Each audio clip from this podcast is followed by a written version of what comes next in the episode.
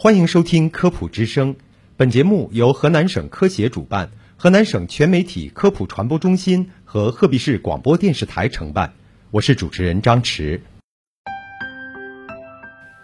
六味地黄丸出自宋代医学家钱乙的《小儿药证直诀》，千百年来已经成为了中药中的明星产品。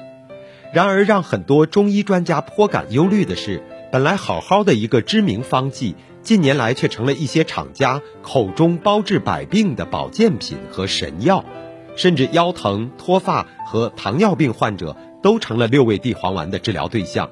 那么，六味地黄丸都有哪些服用误区呢？误区一，认为六味地黄丸能治腰疼。很多人认为六味地黄丸能补肾，也认为腰疼如果不是器质性病变就是肾虚，所以一些腰疼患者就干脆吃六味地黄丸。殊不知啊，作为药物，六味地黄丸在临床上也并非适用于一切的肾虚患者。肾阴虚的腰疼患者才适合。很多人知道肾虚会腰酸背疼，却不知道肾虚也分阴阳。肾阴虚的人舌质偏红，手心脚心容易发热，两颊午后会发红，阵阵潮热。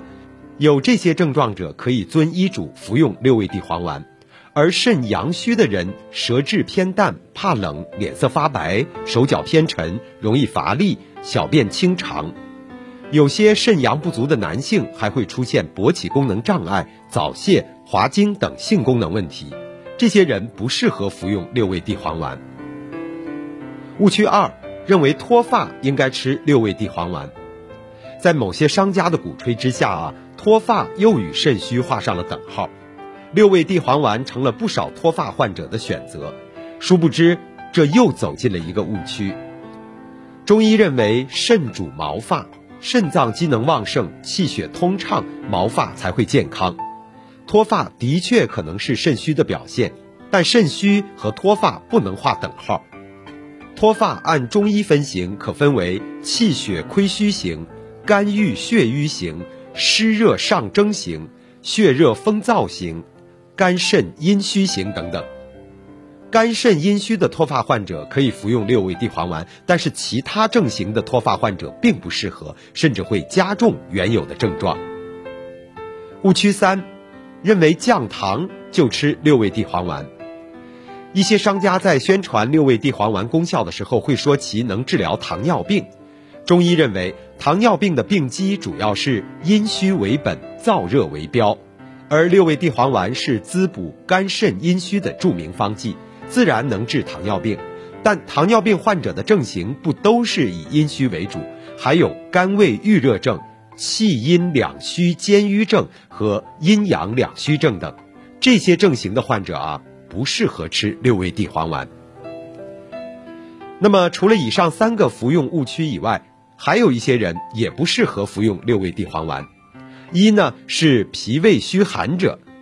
脾胃虚寒主要表现为腰酸、怕冷、腹部寒凉、大便稀。六味地黄丸中的滋阴药物会加重脾胃负担。